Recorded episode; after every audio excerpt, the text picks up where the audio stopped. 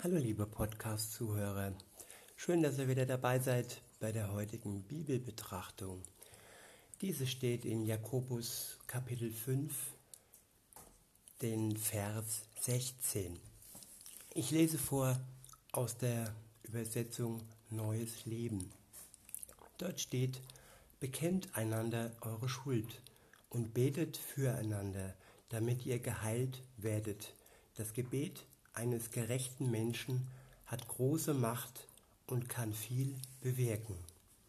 Ich wiederhole, bekennt einander eure Schuld und betet füreinander, damit ihr geheilt werdet. Das Gebet eines gerechten Menschen hat große Macht und kann viel bewirken. Welch Fülle in so einem kleinen Vers und wie, wie, wie wichtig ist doch diese Wegweisung. Was sagt mir der Vers? Es ist wichtig, dass wir auch untereinander uns unsere Schuld bekennen. Zuallererst Gott gegenüber, weil er ist der, der uns befreien kann von Schuld. Aber in zweiter Linie auch uns gegenüber, die wir Beziehungen haben zu Eltern, Partnern, aber auch Kindern, Überall da, wo, wo wir Fehler gemacht haben, überall da, wo wir schuldig geworden sind. Gott möchte nicht, dass wir nur im stillen Kämmerlein das alles mit ihm alleine nur klären und mutlos bei den anderen, wo wir dies angerichtet haben, einfach so stehen lassen.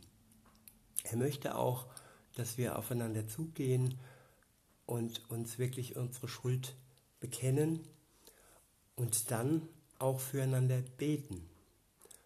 Nämlich, nämlich, es geht um Heilung.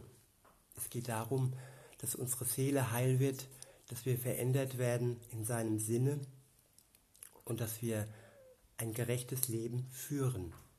Wichtig ist da immer wieder zu erkennen, dass Gerechtigkeit nur vor, von Gott kommt dass wir durch unser eigenes Verhalten niemals gerecht werden, sondern dass er uns gerecht gemacht hat durch das, was er am Kreuz für uns getan hat, nämlich, dass er für unsere Schuld gestorben ist als Opfer und dass unser Schuldschein zerrissen ist. Dadurch sind wir gerecht geworden. Und wenn wir dann auf dem Weg sind, und das tun, was er möchte, dann hat unser, unser Gebet auch große Macht durch ihn.